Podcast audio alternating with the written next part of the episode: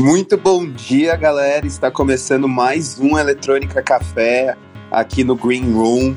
Hoje nós vamos entrevistar o nosso amigo maravilhoso e cremoso DJ e produtor e animador de festa, Flake. Bem-vindo, Flake. Tudo bem? Nossa, muito obrigado por essa introdução bonita. Que, que gostoso acordar assim com as pessoas falando bem de você. É tão bom, queria acordar assim todo dia. Só não queria acordar esse horário todo dia, mas eu, eu queria acordar assim todo dia. é, é, você falando isso, Flake, até a gente tá com uma dúvida que hora que começar a voltar os eventos mesmo, se o nosso Eletrônica Café vai ser a gente vai estar tá acordando os DJs ou se eles vão estar tá vindo do after. A gente está nessa dúvida se vai acontecer. Cara, se, se, se fosse assim, num, numa segunda, num domingo, com certeza, assim, eu estaria. Eu preferiria ficar acordado direto que dormir uma hora para participar. Você, você diz uma hora, já vou, já vou fazer uma pergunta. Você diz uma hora porque você você sempre produz à noite? Você está acostumado nisso? Você já trocou assim o dia pela noite? Cara, sabe que é bizarro? Eu, eu sempre fui muito noturno, sempre fui extremamente noturno, nunca fui de acordar cedo, inclusive na época de colégio, assim. Era sempre um, o maior sofrimento para mim, além do bullying, era acordar cedo. É, e eu, tipo, mesmo quando eu decido assim, não, vou produzir até umas 10 horas da noite só. E vou ficar de boinha porque eu vou tentar dormir cedo. Não, eu não desligo, eu não consigo. Começo a ver vídeo de como, sei lá, como desativar a bomba no YouTube. E quando eu vejo são 5 da manhã, assim. Então eu já desisti. Esse negócio de acordar cedo não é pra mim. Ai, cara, pior que eu também era assim. A minha vida toda eu sempre fui muito noturno. Eu funciono muito melhor à noite. Mas a vida a vida chama, né? E aí as, às vezes a gente precisa acordar cedo. Gente, Mas... aqui é igualzinho. Ontem era três da manhã, eu estava assistindo o Retorno da Lagoa Azul na Globo. Meu Deus do céu, sem sombra, eu juro por Deus. E aí agora eu tô aqui só com o olho aberto e outro fechado. Então ganhei de todo mundo, eu nem dormi hoje. Ah, aí, ó, esse, o Dazo não, não, não, me, não me decepcionou, não decepcionou o Francisco, fã de Dazo. É isso, é sobre isso.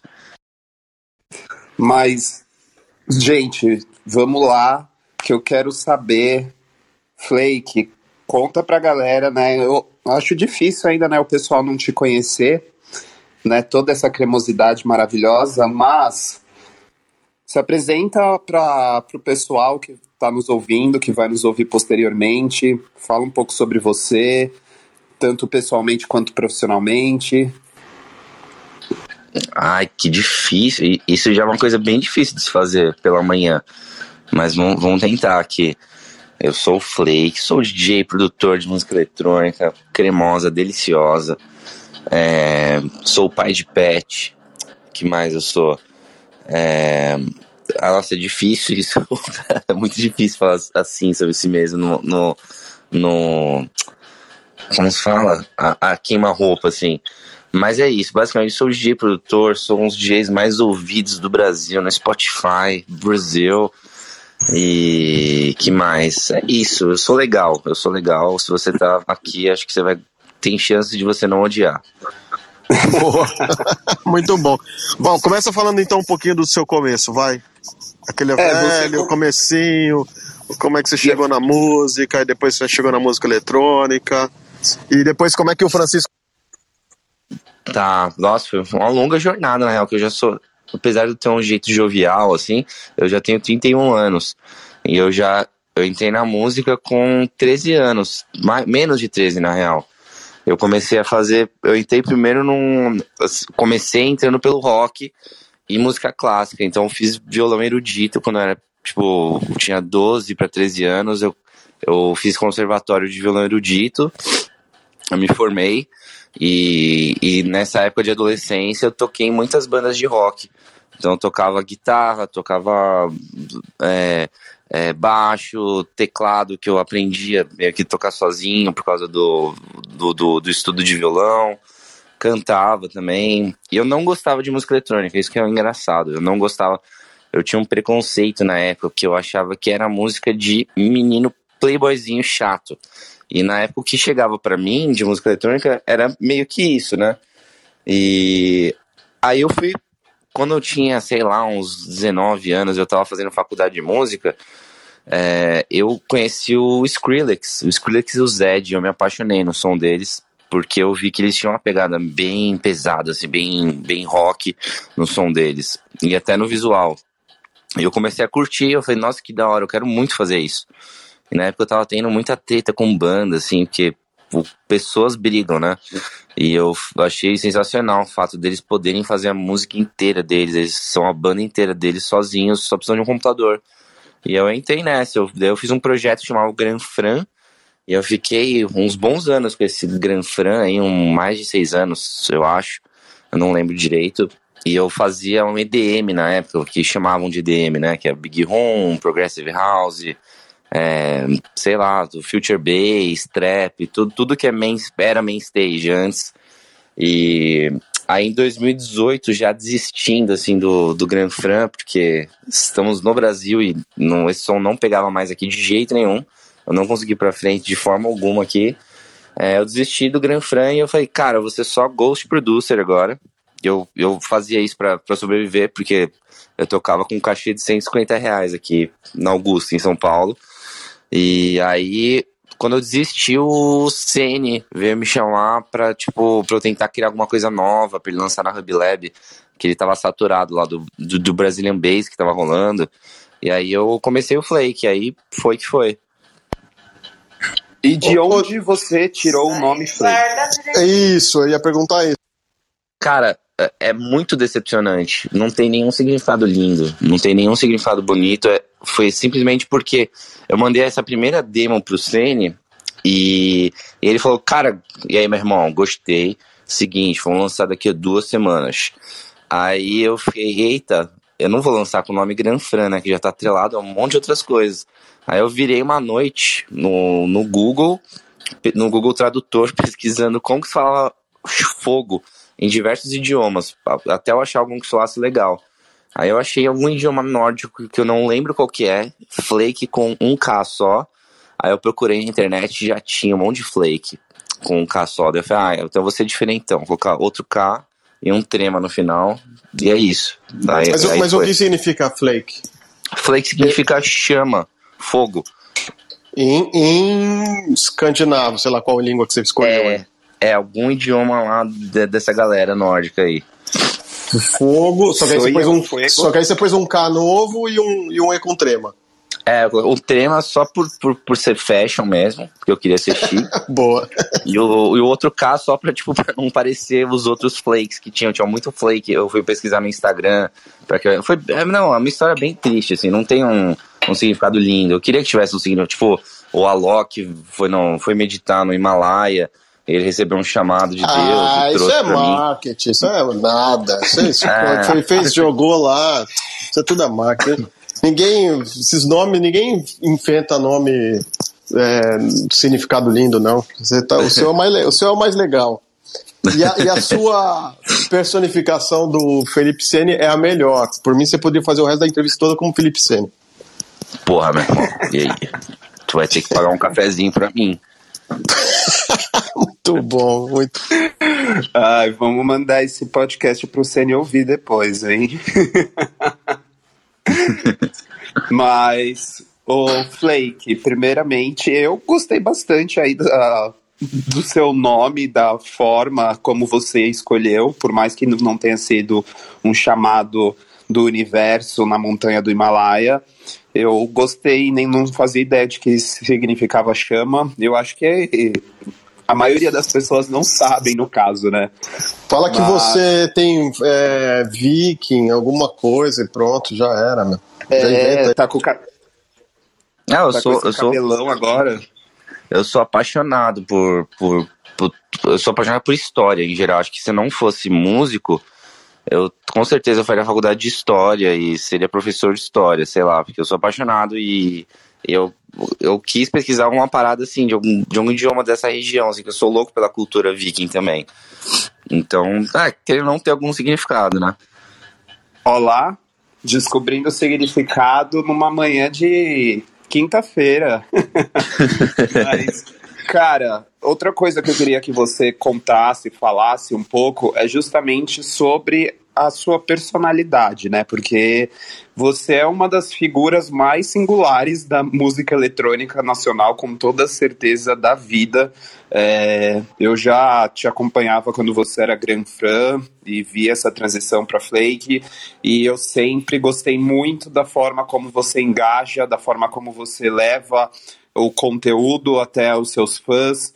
E eu, né, acho isso um grande diferencial. Acredito que você já deve ter sido criticado por algumas pessoas, mas é, você segue aí firme e forte, fazendo todo mundo dar risada e o mais importante, né, entregando as músicas para a galera, mostrando que não é só um rostinho bonito e engraçado, né? Então, essa sua personalidade, você sempre foi assim na vida, você desenvolveu isso quando você entrou na música eletrônica e o que eu perguntei, você já foi criticado por Cara, primeiramente, eu tô. Não, sério, o melhor bom dia que eu já recebi. Obrigado pelo rostinho bonito. É, e. E, cara, sempre foi meu jeito, assim. Eu sempre fui assim. Sempre fui assim, desde, desde pequeno, assim. Desde pequenininho. Eu tava até lembrando com uma vizinha esses dias aqui. Eu tava conversando com ela. Ela falou assim: Sabe o que eu fazia? Eu moro no mesmo prédio, desde que eu sou pequeno. Eu pegava minha guitarra eu tinha um amplificador que não tinha que ele era a, a pilha, assim, um negócio bem, um amplificadorzinho pequeno. Eu ia no portão, eu colocava uma camiseta de metal, e eu ficava lá tocando guitarra, batendo o cabelo. E um amigo meu aqui do prédio, que ele cantava, ele, ele participava de um coral. Então ele ficava cantando ópera, e eu ficava tocando guitarra, assim, mas, tipo, cada um tocando um negócio diferente. Então eu sempre tive essa coisa de. Eu ficava na, meio que na rua fazendo isso, de zoeira. Eu sempre tive essa brisa de de, sei lá, não, não sei, de entreter, sabe? De alguma forma, parece que fazia me sentir bem, fazer as pessoas rindo. Eu sempre gostei, sei lá, eu sempre tive esse humor, que é muito parecido com o humor que eu tenho hoje. E que meus melhores amigos de infância, assim, também têm. Então, cara, pra mim é foi muito natural, assim. Sempre foi, tipo, sempre foi muito óbvio que eu deveria agir dessa forma, sabe? E eu lembro que quando eu comecei o Flake, inclusive, o Flake eu quis fazer um negócio completamente novo, porque o Grand Fran foi uma trajetória bonita, porém cheia de erros. Então quando eu comecei o Flake, eu falei, cara, eu vou ser sério, que nem o meu grande ídolo Cashmere é. Eu sou muito fã do Cashmere.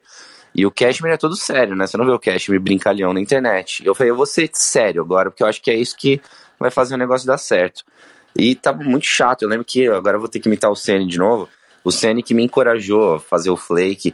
E uma hora ele chegou pra mim e falou assim: Porra, meu irmão, teu Instagram tá chato demais aí. Pô, eu, eu, achei que tu ia ser da hora aí no seu Instagram da hora, é coisa de paulista, né? Errei. Mas enfim, ele, ele veio me dar uma multa que ele falou, cara, tá, tá chato, tá ligado? Você, tá, você não tá sendo você. Aí eu voltei a ser eu e, tipo, falei, eu abracei isso. Eu falei, cara, vai ser isso mesmo. E que você perguntou de, é, sei lá, de fechar portas, preconceito, cara, rola demais, demais. Tipo, um, porque eu sinto isso, tá? E já rolaram situações assim de é, pessoas terem medo de trabalhar comigo, pessoas de agência principalmente, por eles acharem que eu possa ser, eu posso ser uma pessoa imprevisível, entendeu? E, e louca. E dois também por por as pessoas às vezes não levarem a sério, não às, às vezes tipo isso às vezes pode ser um problema para mim, para as pessoas não levarem a sério meu trabalho musical por eu ter meio que pá, esse jeito, entendeu? Mas eu não tenho como fugir disso, acredito. E, enfim, estou fadado a isso. Cara, o Flex, você tá certíssimo. O artista é tudo louco, o artista não é, não é previsível. Essas pessoas que têm esses medos são pessoas que não sabem trabalhar com artista. Elas querem trabalhar com robozinho, com DJzinho é, montadinho, porque artista, bo artista bom mesmo é tudo louco. Não tem um artista que é, é, é normal e e, enfim, e previsível. Cara, Isso te fala por experiência de vários estilos. Então, meu, segue na sua porque você tá, você tá ganhando, entendeu?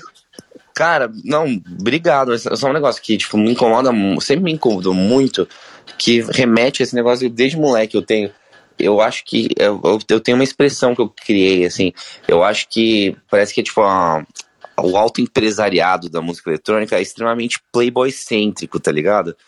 Cês, é, e eu, eu sinto isso muito, muito forte, assim, que é uma galera assim, que tem uma, assim, uma cabecinha é, muito fechada, eu sinto. É, não digo todo mundo, obviamente, tem pessoas maravilhosas que, cabeça aberta, trabalham bem, só que eu sinto assim, no geral, e eu já, pô, já, eu passo muito por isso, assim, tem algumas pessoas que acreditaram muito desde o começo e gostaram justamente dessa parada louca e gostam de artistas diferentes, loucos, só que a maioria quer aquele aquele padrãozinho do DJ bonitinho, com, com a roupinha da Balenciaga, que vai ficar levantando a mãozinha no set tocando as mesmas músicas que todo mundo toca, várias queixas de você remix, tá ligado? E, e isso, isso, isso é foda. Mas enfim. Eu, então, eu, mas, mas o, o Flex, você tem certa razão, essa visão. Isso vem muito do, do resquício dos anos 2000, assim, das primeiras grandes agências né, do Brasil, a, e, e, e, entre outras coisas né, e depois de, de, certas cenas que foram construídas, mas isso mudou muito ultimamente, cara, tá bem diversificado, graças a Deus tem vários agentes pelo, uh, pelo resto do Brasil e não só no, no eixo Rio-São Paulo, e, bom, eu vim de uma cena de São Paulo mais underground, então eu, não, eu, não, eu, eu já tô acostumado com DJs despojados, né, vi de galera do DE, de Pareto, Luiz Pareto, que tocava, trocava com peruca, é, enfim, e, e diversos aí. Mas, mas, cara, eu tô falando até em termos gerais, assim, essa coisa de ficar colocando dentro de uma caixinha e colocar dentro de um padrão é um erro é, que eu tenho certeza que vários agentes que deixaram de trabalhar com você por causa disso é, devem, devem sofrer hoje com a, a grana que deixaram de ganhar. E o, o Flake, quando você está tocando, como que é a sua personalidade? Você é mais quietinho, faz lá o que tá o que tem que fazer, ou você é mais brincalhão também? Você interage bastante com o público, com a galera? Cara, de, de, é, depende muito do lugar que eu tocar. Normalmente eu tento levar sempre essa energia que eu, que eu tenho intrínseca em mim do rock pros meus shows, assim, tipo, eu sempre tento fazer um negócio muito animado, muito agitado. É, podem me bater, mas tem um microfone, vou falar nele. Não, não quer que eu fale no microfone? Tira o microfone então, senão eu vou falar. E eu, eu gosto de levar essa energia, assim. Obviamente tem lugares que eu tenho que saber se adaptar, né? Tem lugares que o pessoal é mais, é, sei lá, tá tem, um, tem uma vibe mais séria, por exemplo, assim, mais, tipo, entre aspas, underground. Então, você tem que se adaptar. Então, nesses rolês eu vou ser menos, é, tipo, showman que vai ficar subindo na mesa e fazendo, fazendo maluquices, assim. Mas normalmente o que eu gosto de fazer, o que é minha natureza fazer, é fazer um negócio assim, mega. É tipo, com, com, eu sempre pego o show, todo meu show, eu, eu esqueço tudo que, cara, assim, tudo que tem ao redor, eu meio que ajo como se fosse o último show que eu vou fazer, sabe? O primeiro e o último, com aquela energia do primeiro e com aquele tipo, nossa, eu preciso deixar esse negócio mais foda possível. E eu, eu acho que é essa brisa. Acho que nenhum de vocês daqui chegou a me ver tocar alguma vez. Mas é muito nessa pegada que eu gosto de tocar. Assim, não sei se foi clara a minha resposta, mas enfim. É, eu. Ah, eu tenho uma, tenho uma perguntinha. Ah, o que, que você está preparando para suas apresentações agora, quando voltarem? Uh, você vai seguir no mesmo estilo? Também eu queria ver pessoalmente, ainda não vi, mas você está mudando muito na questão de, de como você vai preparar seu set, vai ter alguma coisa que você toca ao vivo? Conta, conta aí pra gente disso. Que você toca flauta também, né? É isso? Não, não, não toco flauta. Foi engraçado, flauta eu não, eu não toco instrumento de som. É que eu, a flauta eu sempre coloquei nas minhas músicas. Aí falavam ah, que eu. Mas, sendo bem honesto, sendo bem honesto, completamente nessa pandemia toda, assim, eu não brisei em set, não brisei em apresentação, brisei em fazer música. Eu produzi muito, muito. Eu tava vendo aqui se dar uma pasta de músicas novas que eu tenho, que eu fiz na pandemia prontas. Tem tipo 50 músicas, assim, que eu não, que eu não lancei. E, sendo bem honesto, eu não comecei a pensar, tipo, ah, o que, que eu vou tocar? Como que vai ser meu set? Tipo, eu tô, obviamente, no, no, eu toquei alguma uma vez, há duas semanas atrás, eu toquei pela primeira vez, e depois da pandemia. e foi bem parecido com o set que eu fazia antes, só que com diversas músicas novas que eu tô fazendo e diversas músicas novas de outros artistas também que eu tô gostando. E o meu assim, o formato do show vai continuar igual. Eu não pretendo mexer nele no formato do show. As músicas no, no, com certeza vão mudar, mas só que o formato de show eu não queria mexer nele. Assim, meu show sempre começa com uma intro, uma intro assim apoteótica e tem sempre um encerramento também glorioso. E eu não, e são coisas que eu não queria mexer. E eu, eu ainda não fiz a, a intro 2021 e o encerramento 2021 começar a planejar, né? Vamos ver se agora a gente começa a melhorar até o final do ano, né? E começa a pegar uns shows. É, não, não, já tá rolando, já tá rolando uns, uhum. uns, uns remarcamentos, remarca, remarcações de shows que acabaram não, que já estavam marcados, não aconteceram, outros novos chegando também. Então, eu vou, eu quero sentir também a pista, porque, cara, eu tô um ano e meio na, trancado na minha casa aqui de samba canção produzindo e limpando xixi de cachorro. Então, eu não sei mais o, tipo, preciso sentir a pista, ver o que que tá pegando, como que como que vai ser. Pela experiência que eu tive agora tocando duas semanas atrás, eu vi que a galera tá gostando das mesmas coisas que estavam gostando de antes da pandemia. Parece que realmente deu, pelo menos foi a sensação que eu tive. Parece que deu um pause e voltou de onde parou, sabe? É que eu acho que a galera também não sabe ainda como aproveitar as músicas que foram feitas na pandemia na pista, assim, sabe? Então acho que quando vai pra pista, voltam as memórias mesmo, assim, né? Tem que sentir o que, que a galera consegue acompanhar de novas produções, de estilos, né, e tal. E outra pergunta, você pensa num futuro mais para frente de trazer um lado orgânico, algum instrumento para o set, ou quando você se apresenta é, DJ set mesmo, o que, que você pensa? Então, hoje em dia eu apresento como DJ set só por conta de logística, assim, porque fica muito mais fácil. Eu confesso que eu acho animal tocar um, fazer um live, é, pegar um instrumento, uma guitarra, um violão, qualquer coisa assim, tocar. Só que por conta de logística e para sabe, para o negócio soar bem, soar bonito, eu prefiro só fazer o DJ set. E também eu, eu, pode ser uma besteira minha. Só que eu sinto que o pessoal, assim, a pista, o público, parece, me parece, posso estar muito enganado, mas parece que eles têm meio que um. Parece que quando você tá lá com o instrumento, você é uma banda. Eu não sei explicar para na cabeça deles, assim. Eu, eu, eu, sinto isso, talvez seja até um negócio meu mesmo. Então eu, eu acho que é muito mais fácil chegar lá e tocar com um DJ set, até pra, até pra soar bem, sabe? Porque com, com instrumento você tem que ligar lá e equalizar o instrumento, dependendo do, do clube, lugar que você vai tocar.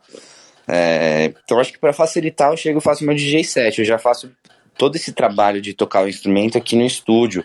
Mas eu pretendo muito, assim, um dia, sei lá, se um dia eu tiver um show muito importante, vamos dizer, num Lollapalooza da vida, eu penso muito em não só eu também tocar algum instrumento, como levar músicos para tocar comigo lá. É, sei lá, uma mini orquestrinha, assim, é um negócio que eu sempre quis fazer. Já quero essa apresentação. Eu também, Lollapalooza, vamos, vamos pegar uma nós. data comemorativa aí e fazer uma turnê com, com essa orquestra aí. Vai ser massa. Ou uma label party, né? Flake and Friends. Ó. Oh. Flake Friends? Acho que daria. É, Flake and Friends. Não, eu, eu queria fazer uma festa da paçoca. Ia ser o meu nome no meu festival. Ai, meu Deus. Mas Flake, em relação às suas produções, é, eu tô até com o seu Spotify aqui aberto para pegar a colinha. É, a sua música mais ouvida, pelo menos no Spotify, é a Me Gusta, né? Depois vem a Sweetie Munch, como, como que é a pronúncia? Sweet Munches. Sweetie Munches.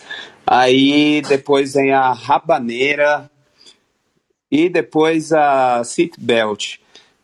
Vamos falar primeiro da Megusta, né? Que ela foi uma parceria com o Biof e com o Kush. E eu lembro quando ela foi lançada, ela estourou bastante, né? Ela foi uma música que viralizou. É... Como que foi, né, a produção dessa música? Você já era amigo do, dos meninos? É... vocês já esperavam que essa música fosse dar certo? E, ah, sem deixar de citar também a Amy Pérez, né? Inclusive, é a DJ, produtora, cantora venezuelana, né? Ela tá se lançando agora, né? Principalmente como produtora. Mas fala para nós aí da Megusta que tá com quase 29 milhões de streams no Spotify. Nossa, né, cara, eu, eu tinha perdido a conta, nem da última vez que eu vi tava tipo 25. A última vez que eu fui conferir. Cara, foi, mano, essa música foi uma surpresa. Tipo, foi uma completa surpresa total. Primeiro, a ideia original dela, que eu, que eu, eu fiz aqui em casa, eu, tava, eu fui viajar para Sonzeira, que é a festa lá do, do, do pessoal lá do Sene, do Albi, lá no Rio. E eu, eu fui lá no, só pra ir mesmo, para conhecer o pessoal, porque eu já tava lançando na Hub, eu já tava, tipo, em contato com alguns artistas lá da, do, da Hub, lá da, da, da Nova. E eu queria ir lá pra, pra meio que conhecer o pessoal e assistir os concertos, né?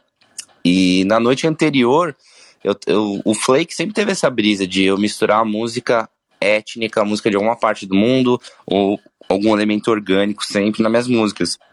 Eu falei, cara, eu tô afinzão de fazer um tango, de fazer alguma coisa com um tango. E eu comecei a brisar.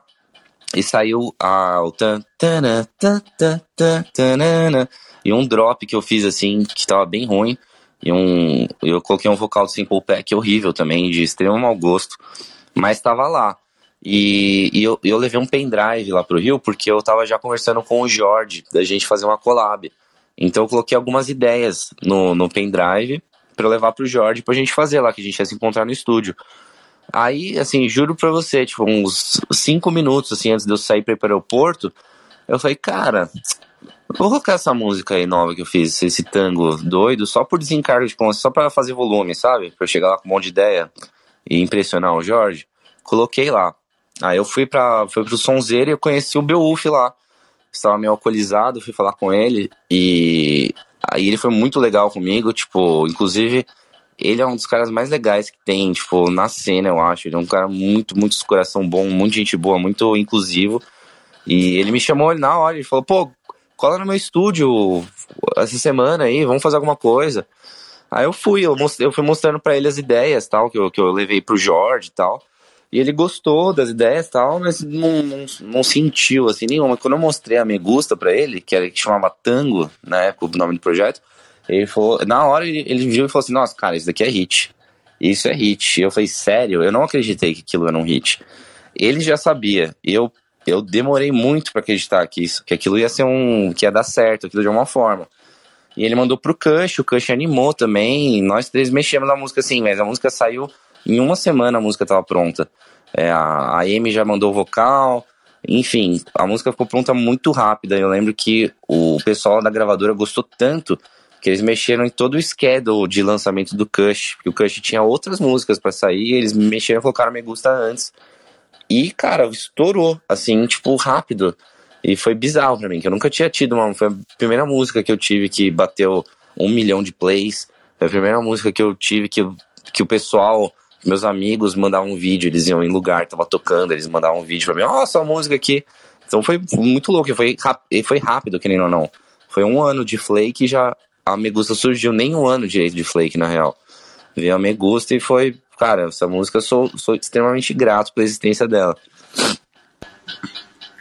Nossa, que delícia, né? Quando o que nós produzimos, né? No caso, nós, eu digo vocês, os produtores produzem e aí aquilo dá certo, deve ser o sentimento mais gratificante do mundo. É...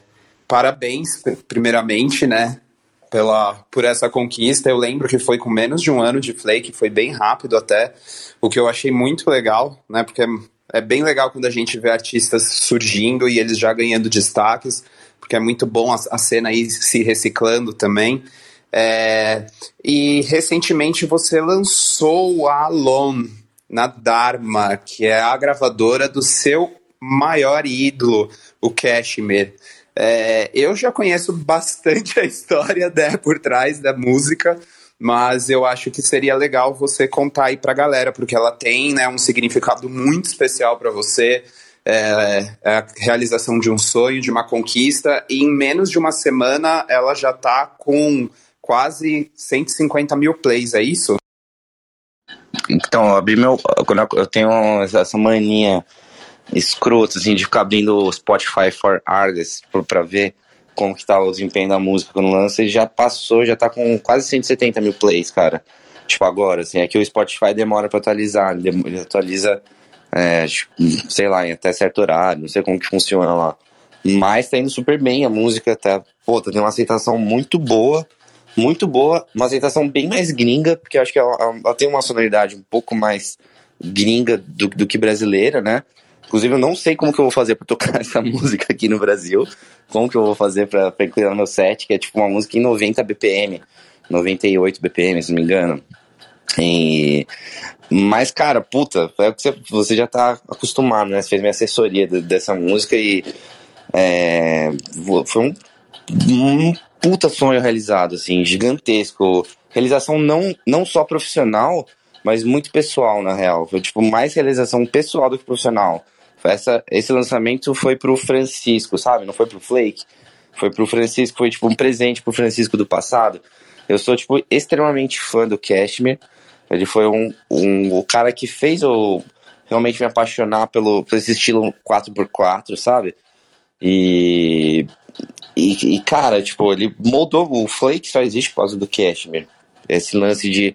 Ele me inspirou muito. Ele, ele trouxe uma fórmula de como se usar instrumentos orgânicos, instrumentos étnicos dentro da música eletrônica mainstream de uma forma que ninguém tinha feito antes. E eu tenho um lance das melodias deles, não sei, elas mexem muito comigo de alguma forma. É... Enfim, eu sou mega fã do cara, assim, todo mundo tem algum ídolo e sabe como que é isso. E foi do caralho, assim, ver que eu tava lá no. que eu consegui lançar na gravadora dele. Eu tô tentando isso, assim, desde que eu descobri que ele tem uma gravadora desde o meu projeto antigo do Gran Fran, eu já mandava demo, eu já já achei que eu ia lançar lá, e aí não rolou. Aí com o Flake também vieram me procurar uma vez, veio o, o Enar da Dharma, veio me procurar no SoundCloud, pedindo pra eu mandar demo pra Dharma, mandei, quase foi aceito também, tipo, foi aceito, o cara foi demitido, olha que bizarro. Acho que foi, o cara aceito, ele, ele falou que gostaram da música, ele gostou muito da música e o cara sumiu, depois eu descobri que o cara foi demitido. E foi tipo várias batidas na trave, assim. E dessa vez rolou, e rolou assim, bizarro, rolou quando eu desisti. Eu falei, quer saber? Eu tava mandando todas as minhas músicas que eu fazia que eu achava legais, eu mandava pra Dharma, e sempre recebia um feedback, tipo, ah, legal, mas eu acho que não cabe aqui. Tenta outra gravadora, mas tá legal a música. E aí eu falei, quer saber? Ô, Flake, ah. faz, faz, faz como se o Felipe Sene trabalhasse na Dharma, vai? E tá rejeitando o seu single. Nossa, o Felipe, eu tenho uma história engraçada, o Felipe Sene, de rejeição muito boa. Eu, falou, porra, meu irmão, e aí? Essa musiquinha aí, ih, isso daí, esse drop tá morgado aí, ninguém vai tocar. muito bom. Conta a história que, eu tenho, eu tenho história que você tem. Boa, mano. Com, com, tenho uma história muito boa com, com, com a Drop It, que saiu com, na Musical Freedom, com Dub Dogs. Eu lembro que eu, quando eu fiz a Drop It, originalmente, eu mandei pro Cine. o Cine falou exatamente, ele mandou um áudio de dois minutos para mim. Tipo, o Cine era, o Cine foi muito importante para mim nessa fase inicial do projeto, porque ele me guiou muito, ele me ensinou a pensar de uma maneira mais profissional, mercadologicamente, que eu não tinha antes. Eu era só o doido da Augusta que tacava paçoca nas pessoas. E, e, ele, e ele mandou um áudio assim de dois minutos esculachando a música. Ele falou: Porra, meu irmão, esse drop aí tá morgado, ninguém vai tocar. Esse violino aí, tu quer ser maestro ou tu quer, tu quer ser DJ? E aí? Aí eu, eu fiquei, nossa, cara, mas eu não desisti da música. Eu falei, não, essa música tá especial, não vou desistir dela. Tudo bem, eu, eu respeito a opinião deles, é que eu não vou desistir. Aí o Dub Dogs acabou vindo, quis fazer collab e acabou saindo a música Freedom. E a minha segunda música, não, é a terceira música mais ouvida, assim, com mais de 5 milhões de plays. E o Tiesto tocou. Cara, o Tiesto eu... tocou. Ah, é isso? Ninguém falou que ninguém ia tocar, eu tinha escutou. Drop. Só pra dizer, a, o vocal da Luísa é muito bom. E depois que eu muito bom. Drop, eu acho que eu comecei a acompanhar mais o trabalho dela. E, e, nossa, é uma das que eu tenho muito na cabeça, assim, quando eu penso em você, assim, sabe? Eu me identifiquei bastante com essa música, eu gosto, acho ela oh, demais. Quem oh, não ouviu, por favor, ouve. É, é demais a música. É, Rodolfo, rapidinho, antes de você fazer novas perguntas, eu queria. Que é nosso podcast que a gente gosta de chamar atenção umas coisas que pra galera que tá começando, né? E tem vários pontos aí que você tá falando nessa entrevista, Fleck, que, que quebram quebra essas regrinhas que o pessoal gosta de ficar fazendo, todo mundo, todo mundo faz curso agora, né? Todo mundo é especialista, aí fica fazendo um monte de regrinha. Primeiro, apesar do. O Rodrigo falou assim, Rodolfo falou assim, pô, com um, um ano de projeto você já, você já começou a se dar bem, legal. Mas tem que ver que você teve uma história aí, né? Pelo menos, sei lá, pelo menos uns, uns cinco anos, sete anos aí trabalhando com música, outros estilos, outros projetos. Uma experiência, né?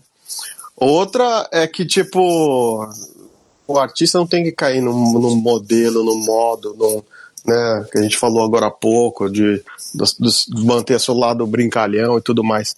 E agora mais um, né? Você vê assim, um cara super bem né, respeitado, acerta várias, mas como todos nós, música, incluindo eu, incluindo todos os maiores é, produtores, a gente nunca tem a, a, a, a gente nunca sabe o, é, quem é dono da verdade, né? Então, uma música que o Felipe Sene não gostou, sinceramente, é, você pode deve desistir dela, entendeu? Então isso é, é, é muito simbólico o que, o que, aconteceu e é muito engraçado. E nem deixa não, de tirar o mérito do Felipe Sene de, do profissionalismo dele ou de tudo mais, né? Não, de forma. Não, inclusive, cara, se não fosse o Felipe Sene, é, eu nem estaria aqui conversando com vocês hoje. É, porque ele que, me, ele que me puxou assim do, do umbral da Augusta pra cena mais.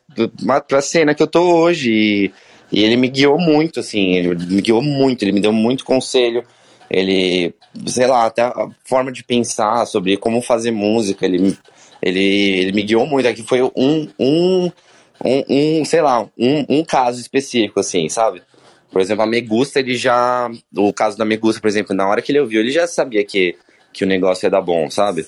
E ele deu uma puta força, eu sou extremamente grato a ele, assim, não, não também, só, só pra deixar claro, foi um caso Não, claro, eu, usou, eu usou muito ele com isso, nem, eu usou demais. Nem sou, é, mas nem, nem pareceu isso, não, o seu depoimento, eu só tava chamando atenção pra, pra isso, porque às vezes uma galera se é, des, des, frustra e fica desiludido, é, porque às vezes faz umas. A, a, a, enfim, produz uma música, manda para algumas pessoas, as pessoas falam assim, pô, não, acho que não gostei e tal, e o cara meu, e você tem que acreditar no, no que você está fazendo, né?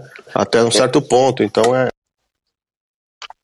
Cara, sabe um, um negócio assim engraçado? Quase todo artista você vê alguma história, um artista contando de alguma música que bombou dele. Sempre, sempre, em algum momento teve a parte da descrença dos outros na música e dele mesmo. Sempre teve. Acho que esse é um negócio normal, assim. Sempre teve. Por não, na Megusta, por exemplo, eu mesmo era descrente dela. É, na Dropped foi, foi o Senna, acabou calhou descendo o Senna, mas sempre tem algum, algum caso assim, nenhuma gravadora quis, todo mundo falava mal, não sei o que. Eu já ouvi isso assim várias, várias diversas vezes, de vários artistas. Ah, ninguém nunca vai agradar a todos, né? Seja como pessoa, seja na produção. Mas o importante é se você acredita em fundo e apostar porque muitas vezes dá certo, ninguém é o dono da verdade, como o Renato falou. É, cara, eu queria falar do, duas coisas, na verdade, que você falasse, né? A gente estava falando do Cashmere, é, eu não sei se as pessoas sabem, mas é, a versão que ele tocou de evidências na Laroque duas vezes, né? Nas duas vezes que ele veio, é uma versão sua que você entregou para ele minutos antes dele subir no palco. Eu queria que você contasse essa história rapidinho, porque ela é muito boa, né? Tipo, tem foto de você com o Cashmere de chinelinho no camarim, sentados, tipo, batendo o maior papo descontraído. Então, é uma história aí boa para se falar. Cara, eu já, eu, meu respeito por ele já era imenso. Naquele dia ele se tornou muito maior ainda. Porque além do cara estar de chinelinho no camarim, 15 minutos antes de tocar, ele foi muito, muito, assim, muito, muito humilde, muito receptivo, legal. Eu tava, tipo, aquele fã doido, sabe? Tipo, meio que tremendo na base, falando cara, tipo, oh, eu te amo, te amo, te amo, te amo, nossa, cara, você, sua música mudou minha vida, não sei o quê. E ele foi muito legal, assim, tipo, ele perguntava coisas, tipo, sabe? Perguntava coisas, tipo, ele não ficava só, tipo, ah, obrigado, que é isso? Nossa, não, imagina. Ele, ele parece que ele se interessou pela minha história, assim, ele perguntava coisas. E a gente tem uma conversa mesmo, de verdade, foi muito legal isso. E eu, eu respeitei ele muito, porque assim, juro pra você, 15, 10 minutos antes de entrar no palco, ele perguntar se eu tinha algum mashup, se eu tinha, tava com meu pendrive de DJ lá comigo, e se eu tinha algum mashup, alguma coisa com alguma música brasileira bem icônica, para ele fazer uma homenagem pro Brasil. Porque ele tem essa, essa brisa, assim, por exemplo, ele vai no México, ele toca um mashup com alguma música icônica do México, e aqui no Brasil ele queria fazer isso. E aí eu passei o pendrive para ele, ele foi ouvindo lá, mostrei algumas que eu tinha para ele, assim. E ele se interessou muito pela evidências. Aí ele abriu o YouTube, assim, na minha frente para pesquisar. Ele precisou, tem na, na, busca do, do YouTube do Cashmere, em algum lugar no histórico tem Titãozinho Chororó Evidências. Ele foi buscar. ele foi buscar para ver se era bombado mesmo. Aí ele entrou lá no YouTube viu que, sei lá, tinha milhões e milhões e milhões de, de visualizações. Aí falou, tá, acho que eu vou tocar essa. Ele jogou no Ableton ainda. O cara, mano, aí já tava uns 5 minutos antes de entrar no palco. Ele pegou a música, jogou no Ableton pra ver que tom que tava, pra ver se ele fazia um mashup com alguma música dele. Ele perguntou o tom que tava e ele falou, ah, vou colocar não sei que música aqui. Eu achei que ele ia cortar o meu drop, que o drop era, era do Grand Fran, era do meu projeto antigo, era um drop de uma música minha que chama Iemanjá. E aí ele ele foi lá e eu falei, puta, ele vai trocar o drop, mas ele vai tocar evidências. Eu já tava muito feliz. Eu falei, nossa, mano, eu, eu, eu consegui, sei lá, eu, por causa de mim o Cashman vai tocar evidências aqui, ninguém sabe, só eu sei disso. Aí começou evidências lá, todo mundo ficou em choque. E, eu, e ele ainda tocou meu drop, ele não fez o mashup lá. Ele tocou meu drop e, tipo, foi. Nossa senhora, tem uns vídeos no YouTube é, deu, tipo, curto, surtando na pista, assim, com ele tocando. Tinha um monte de amigo, um monte de, tipo, tinha uns fãs do Grand Fran lá comigo. Isso foi a do caralho, eu não sabia que eu tinha fãs até do Grand Fran até esse dia. E tinha uma galera lá curtindo pra caralho comigo, assim, tocou, eu, nossa, caí no chão, chorei de alegria. E depois eu consegui falar com ele, depois ele, eu até postei esse vídeo no meu Instagram. Ele falando, ah, ele perguntando, ah, esse drop é seu? Caralho, agora eu te entendo porque te chamam de cashmere brasileiro. E foi, foi bizarro, foi bizarro. Nossa, real, você postou esses dias esse vídeo, inclusive, né?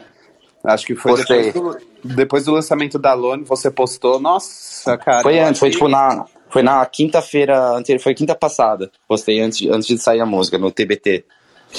Nossa, eu acho que foi a realização completa do sonho de um fã. Bru, fala aí. Ah, eu queria aproveitar que a gente bateu um papo semana passada uh, e estreou um quadro, né, o quiz no Eagle Out. Uh, e foi muito legal nossa conversa. A coisa mais difícil foi transformar uma hora de conversa em um minuto de vídeo.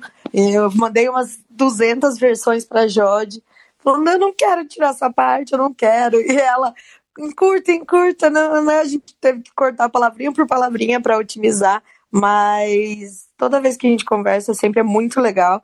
E saber que, que você é ídolo, né? E a gente brincou e eu achei que você tinha respostas que você não ia saber e você sabia. Então, sabe, é, a gente tem essa sensação que pode sempre contar com você nessa parte de criação de conteúdo, sabe? Explorar bastante esse teu lado, uh, tanto, óbvio, de fã, de músico, quanto de fazer coisas legais, assim, sabe? A gente fala, pô, tem uma coisa para testar. Com que a gente testa? Com o Flake, sabe? Então, é, é, muito legal saber que a gente pode fazer coisas então, com você. Hum? Basicamente, eu sou uma cobaia do Slap House. Exato, exatamente. Entendi. Uhum. aí, ó, fica, fica a dica pro Instagram aí, ó. Fica a dica pro Instagram e TikTok. Exato, ele é muito influencer. É, ô Flake, quem, quem mais você imita, vai? Que aqui a nossa sala também é, é entretenimento. Quem mais eu imito? É, Felipe Sene. Quem? O Lotif.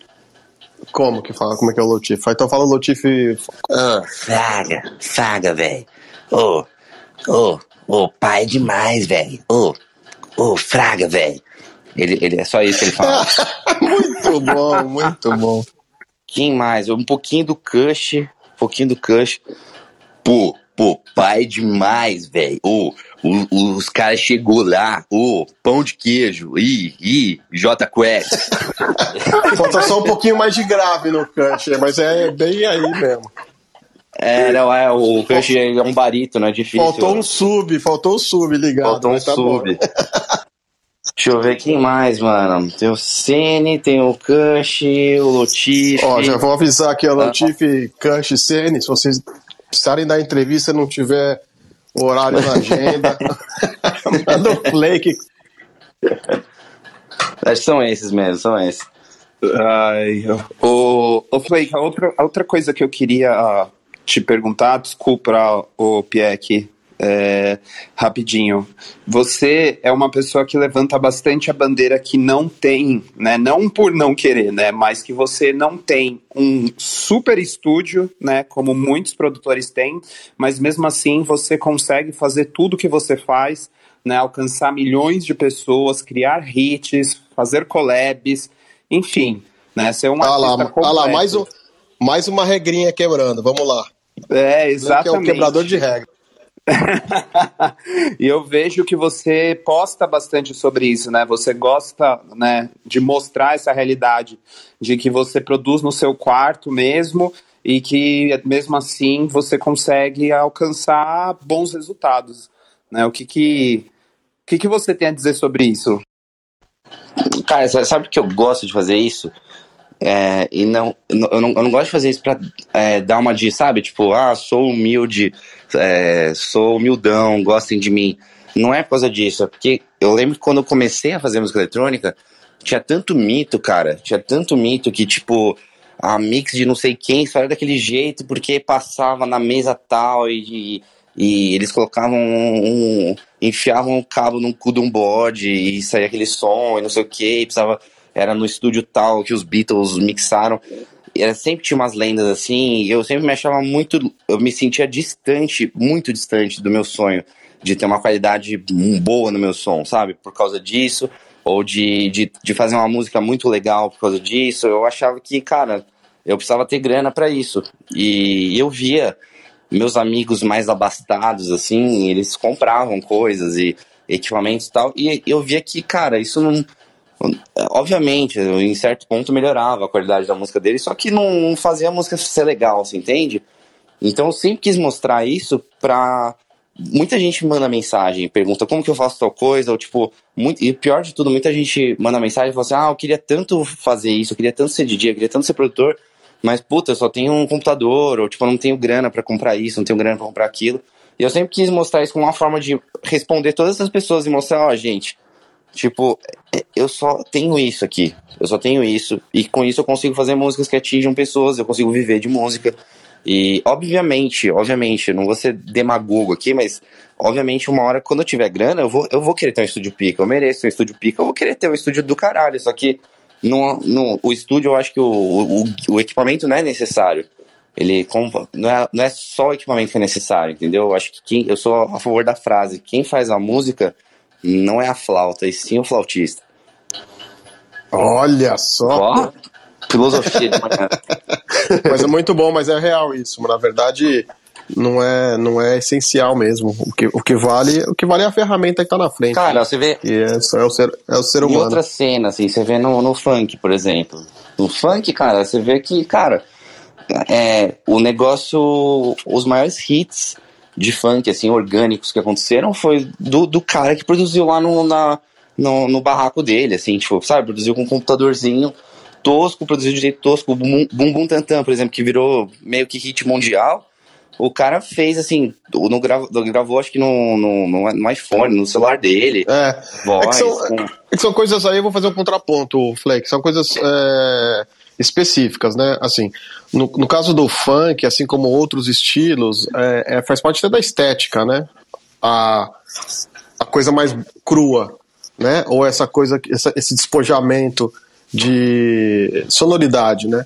Mas não uhum. dá para você transportar isso para outros estilos. Você precisa de um certo é, outros estilos musicais. Você precisa de um certo é, é, característica e tudo mais. E algumas é, delas você só encontra, você consegue, às vezes, com algum equipamento, né? Obviamente, né? Tipo assim, é, música clássica, dá para você, né? Você tem que ter um instrumento bom, você tem que ter uma coisa boa e tal. E uma gravação de música clássica você tem que ter um certo cuidado, né? Não dá para gravar no, micro, no celular. Mas, a, mas eu entendo o que você quer dizer que é a música legal, a música boa, ela não depende disso, né? A música que que mexe com as pessoas, ela não depende da tecnologia. A tecnologia é um, é um, é um a mais. É, não, tem, tem um exemplo que eu dou dentro da música eletrônica, que para mim foi, o, foi um negócio que, uma entrevista que eu li do Skrillex, que fez eu, eu cortar um pouco essa brisa, que ele falou que ele fez a Scary Monsters and Nice Sprites, que foi a música que meio que mostrou ele pro mundo, ele fez com os speakers dele quebrados. Ele falou que ele tipo, tinha um, tal com um speaker quebrado, todo fodido lá no apartamento de LA, sem grana. E que acho que ele, ele dormia num sofá lá no, no apartamento e de, de, algum amigo, alguma coisa assim, e ele fez com, com, com um dos falantes quebrados lá. Então eu falei, cara, é, é isso, sabe? É sobre é, isso. Só, só, só tem um ponto aí que é super interessante também. É, é a, a, a, coisa tá na cabeça dele, né? Tipo assim, é um, é um, um certo, porque também ele, ele não fez aquilo sem experiência nenhuma, né? Ele já tinha produzido antes, ele já tinha trabalhado, tinha tido banda, então é, o que eu quero dizer com isso é que assim o, o, meio tem que te ajudar e você tem que entender o meio que você tá, né? As ferramentas que está utilizando. E obviamente, né, é, é, você não precisa do, da, da melhor faca para fazer uma escultura bonita. Né? Um cara, um bom escultor, às vezes ele talha, sei lá, com uma ferramenta toda zoada. É mais ou menos a mesma coisa, mas o cara sabe onde ele quer chegar, né? Eu, ah, não, isso sim, isso né? sim. O que eu quero dizer é que, tipo assim, não é ah, então vamos quebrar, todo mundo quebrar as caixas de som, porque aí nós vamos produzir igual o Skrillex, né? Não, não. É, não vamos é, fazer não música é um, boa igual ele. Não é um convite pra tosquice, entendeu? É, é, é tipo, é, é, só, tipo, você saber que, cara, você tentar extrair o máximo que você pode do que você tem, sabe? E que você não precisa esperar você ter tais coisas para você fazer as coisas. Essa é a mensagem que eu quero passar por É exemplo. isso, é isso. Tipo, não espere você ter um, sei lá, um, um par de, genele, par de genelec, um tratamento acústico foda para você começar a fazer. O meu, engraçado, eu sempre gosto de mostrar, eu tenho orgulho do meu tratamento acústico do meu estúdio, que ele é só um colchão, cara, é um colchão velho, mofado que tem aqui, que eu deixo lá no estúdio, tipo, e, e é isso, cara, eu acho que, sei lá, tipo, se eu ficar esperando eu ter um estúdio pica para fazer as coisas e tal, eu não ia ter feito nada do que eu fiz, sabe? E muito, muitos outros artistas que eu gosto e admiro não iriam ter feito nada que eles fizeram se tivessem esperando ter um, alguma coisa muito foda. E em contraponto, eu vejo às vezes pessoas que investem, não sei o que, tipo, sei lá, quero virar produtor DJ, já, mano, já chega comprando tudo, sabe? O, o, o menino apelão do colégio já chega comprando tudo e compra não sei o que, compra synth, compra não sei o que, e cara, e, e, e acaba que depois, normalmente as pessoas acabam vendendo as coisas depois, assim, eu vejo, sabe? Muitas vezes. Mas eu acho que não tem que ter, realmente, não é um convite à, tosquice, assim, eu acho que deve se manter uma qualidade, assim, ou tentar ter uma qualidade em tudo que você faz. É isso, é isso. Não, não, precisa, não precisa esperar ter aquilo para fazer, para ir atrás da qualidade da sua música. É bem isso mesmo, bem colocado. Rodolfo, temos mais perguntas? Oi. Não, eu tava esperando para ver se o Pieck ia falar, ele desmutou é, o microfone. Eu tenho uma última pergunta para finalizar.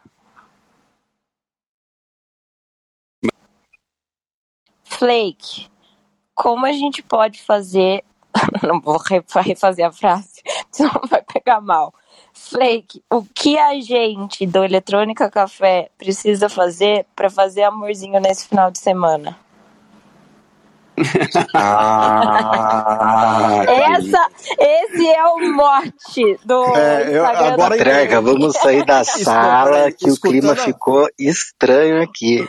Escutando a pergunta e vendo como é que estava começando a fazer ela, ia ficar estranho mesmo. Ia ficar muito estranho, Deus me livre é. respeito. É, tem namorada há anos. Mas eu quero saber qual é o segredo para eu arranjar um boy nesse final de semana. Então, eu vou, eu vou passar o segredo pra você, ó, anota. Seguinte, Perguntou pro comprar... cara da Augusta, tem um cara certo. Não, é, então, a Augusta me ensinou algumas coisas. Você vai fazer o seguinte, você vai no, no mercado, você vai comprar Monange, que é aquele negócio de passar no corpo da Xuxa. Você vai tomar um banho de Monange, mas o que você vai fazer enquanto você toma um banho de Monange? Você vai acender um incenso e você vai deixar a... Você vai entrar no meu Spotify do Flake e tocar a minha música mais recente, Alone, Call My Own vai, deixa tocando, toma seu banho com Monange, ok? Quando for se secar, não seca, só bate a toalha, não deixa sair, bate a toalha no seu corpo, para não perder a aromatização do Monange, ok? Aí o que, que você vai fazer depois? Você vai entrar no Instagram e você vai digitar a primeira letra que você pensar na cabeça, assim, na busca. Vamos, vamos dizer assim, K. Aí o primeiro cara que você achar bonito, que, que, que aparecer com a letra K, você vai e vai mandar música para ele. E fala assim, nossa, tava pensando em você. E depois você me conta como foi. Isso que é mágico. Cara. E se não der certo, posso pode reclamar com você lá, xingar sua música, falar que a música, a última música mais recente não deu sorte? Eu acho Cara, que não... se não deu certo é o Monange que tava vencido. É isso, é, isso mesmo. É. é. As pessoas costumam é, é, achar que às vezes é porque não. Cara, você fez alguma coisa errada nesse processo. Ou o Monange, não, você não comprou um bom Monange. Tem Monanges e Monanges, entendeu? Mas assim, não, não tem como dar errado. Não tem como dar errado por experiência própria. Fechou, Ai, depois dessa. Depois, depois dessa, ninguém, fica so... ninguém fica sozinho no fim de semana, hein? Melhor, melhor conselho de final de podcast, viu? Amei. Ai, gente. Então, com essa dica maravilhosa para vocês, solteiros, curtirem o fim de semana acompanhados. A gente encerra mais um Eletrônica Café. Flake, muito obrigado pela sua participação, muito obrigado por ter acordado cedo para conversar com a gente, bater um papo, abrir o seu coração e mostrar toda a sua cremosidade a este Brasilzão. E nos vemos na pista muito em breve, assim espero. Amém, amém. Obrigado pô, demais vocês por me receberem aqui, por fazerem eu acordar cedo e talvez terem, me ajudarem a regular, regularizar meu sono. Talvez isso seja um ótimo negócio para mim. Vamos, vamos descobrir. E, pô, obrigado demais vocês também que estão ouvindo aqui, Carol Fávero, Andrei, Gui, Pericles, Ana, todo mundo. E é isso. Um beijo para todo mundo. Tenham um, um excelente dia gostoso. Obrigada, Flake. Com Monange. Com Monange. Valeu. Tô indo comprar agora. Ô, louco. Ai, Pode voltar pra cama, Valeu, gente. É isso, gente. Obrigado. Bom dia, pessoal.